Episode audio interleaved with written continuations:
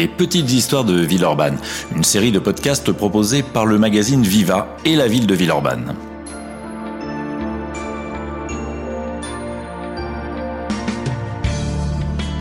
Aujourd'hui, nous replongeons en enfance, ou plutôt dans l'enfance des petites et des petits Villeurbanais des siècles passés, en s'intéressant aux nourrices et aux nourrissons. En effet, lors des siècles passés, l'allaitement d'enfants lyonnais fut une activité très répandue auprès des femmes villeurbanaises.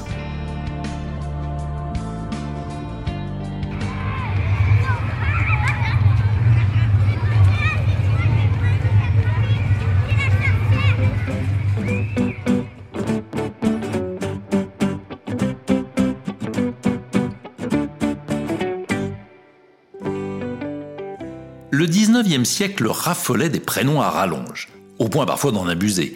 Prenez Joseph Siran. Ce cultivateur de Saint-Clair-sur-Galore, non loin de Roibon, dans le nord-ouest du département de l'Isère, eut une fille en août 1832 à laquelle il donna pas moins de cinq prénoms. Marie, Clémentine, Pélagie, Léopoldine, Zélie. Face à tant de zèle, les gens de son village, et peut-être aussi la famille, coupèrent au plus court et appelèrent l'enfant Zélie. Un prénom plutôt rare à l'époque. Cette Zélie Siran eut bien du bonheur. Alors qu'elle n'avait que 19 ans, elle se maria le 13 mai 1851 avec l'instituteur de sa commune, Jean-Pierre Guerre-Chalet. Le couple eut tout de suite des bébés. Joseph en 1852, Casimir en 1853, Prosper en 1855 et Marie-Joseph en 1857.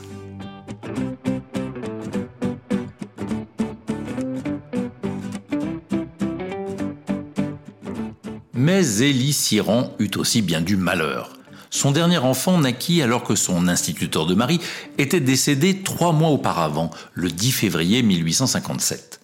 Zélie Siran devint donc veuve à 24 ans avec tous ses enfants à charge, et ainsi la misère la guettait. Son dernier-né prenant encore le sein, Zélie décida de devenir nourrice. Et ni une ni deux, elle se fit engager à Villeurbanne, chez Jean Renat, un paysan aisé de la route de Genasse. Lui aussi venait d'avoir un enfant. Sa femme, Antelmette, âgée de 26 ans, avait accouché le 15 avril 1857 d'un petit Michel.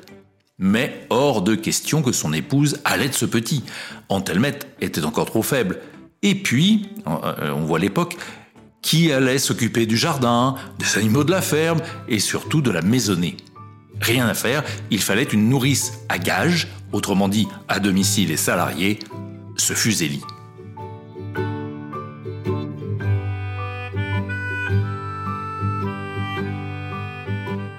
Le recours à des nourrices était autrefois extrêmement fréquent, surtout dans les villes et dans les gros villages comme Villeurbanne, où le travail féminin était très répandu, ce qui était inconciliable avec l'allaitement d'un enfant.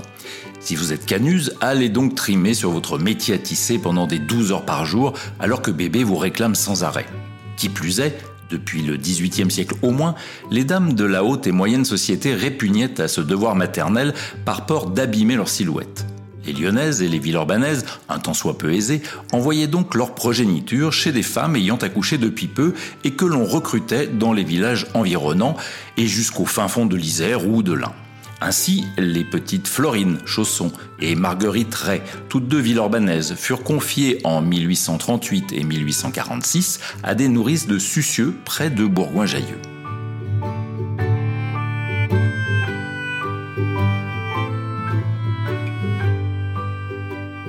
Mais notre commune accueillait aussi des bébés étrangers sur son sol. L'allaitement des nourrissons lyonnais était même, sous l'Ancien Régime, l'une des principales activités de nos concitoyennes d'hier. La preuve des dizaines et des dizaines d'entre eux sont évoqués dans les registres paroissiaux tenus par les curés. Par exemple 6 en 1690, 5 en 1741 ou encore 4 en 1776.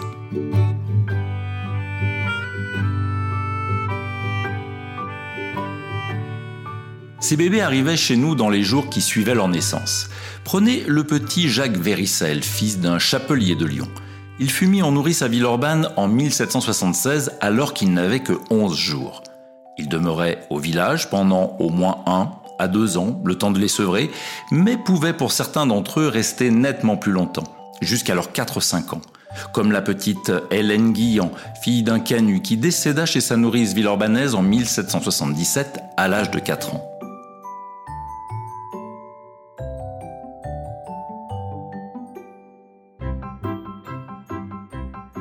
Les nourrices en question étaient presque toutes des femmes de petits paysans et cherchaient à gagner quelques sous pour joindre les deux bouts de l'an, telle l'épouse de Benoît Pastorel, un journalier, c'est-à-dire un ouvrier agricole, à laquelle fut confié en 1763 le fils d'un marchand du quartier des terreaux, ou comme la veuve Barbier, recrutée en 1769 pour élever le petit Jean-Louis, et qui reçut en 1773 de mademoiselle Terrasse des acomptes depuis la naissance de cet enfant.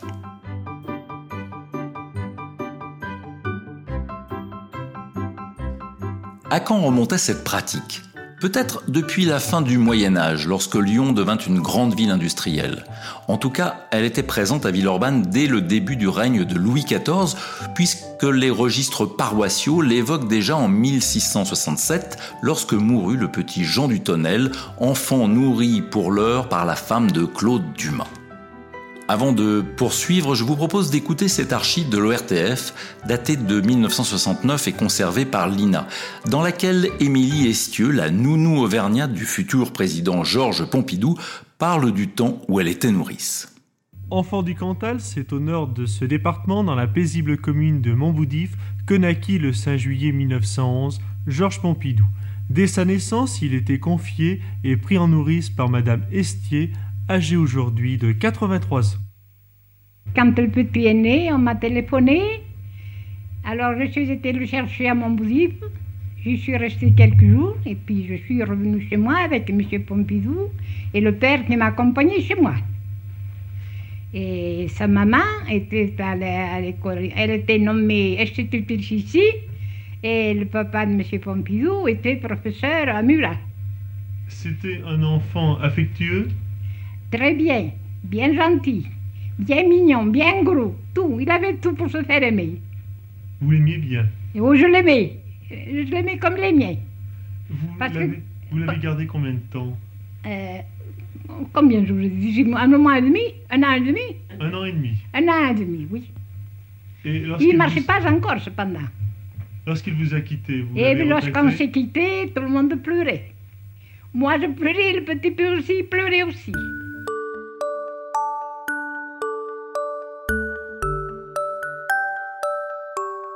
Mais revenons à Villeurbanne où le sort des enfants confiés en nourrice n'était pas toujours très enviable. On reprochait aux nourrices de ne pas les nourrir assez, de les sevrer trop tôt ou même de les négliger au profit de leurs propres enfants.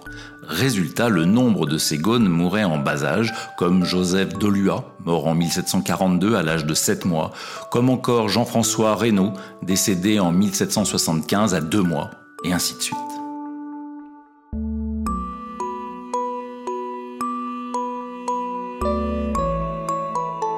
En fait, les registres paroissiaux villeurbanais sont remplis de ces disparitions prématurées de nourrissons lyonnais. Sur les 24 enfants mourant en 1776, avant leurs 3 ans, 4 venaient de Lyon, soit un enfant sur 6. Même chose en 1690, où la part des nourrissons lyonnais représente 24% des décès en bas âge. À l'échelle de Lyon, on estime que 52% des enfants confiés au XVIIIe siècle par l'Hôtel-Dieu à des nourrices seraient ainsi passés de vie à trépas avant leur 7e anniversaire. Un carnage que les historiens n'hésitent pas à qualifier de massacre des innocents.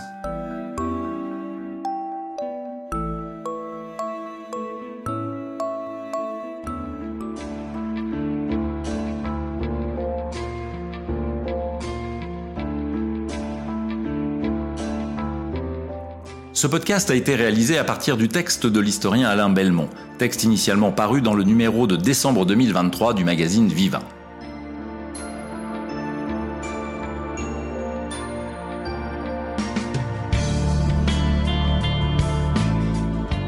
Nous nous quittons comme à l'accoutumée en musique avec ce morceau de 1952 composé par Henri Betty et mis en parole par Maurice Vander et Bourville, ce dernier interprétant la chanson de sa voix si reconnaissable. Devenu grand, l'acteur et chansonnier aimerait revenir au bon temps où il était en nourrice, c'est le titre du morceau, et qu'alors on lui passerait à nouveau tous ses caprices. A bientôt pour un nouvel épisode des Petites Histoires de Villeurbanne.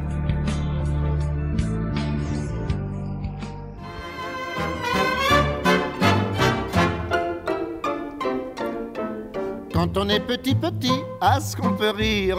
Quand on est petit petit, on peut tout dire. Elle est grosse la dadame, comme un hippopotame. Il est moche le monsieur, il a plus de cheveux. Tais-toi, dit la maman. Pourquoi disent les gens? La vérité souvent sort de la bouche des enfants. Ah, ah, si j'étais encore nourri, ici, on me passerait tous mes caprices. Je serais un bébé mignon avec un bavoir sous le menton. Et j'aurais, pour fourrer mon nez, de jolis nénés bien balancés. C'est du malheureux qu'on grandit. Ici, si j'étais encore nourri, ici, on biserait sans façon mon petit postérieur.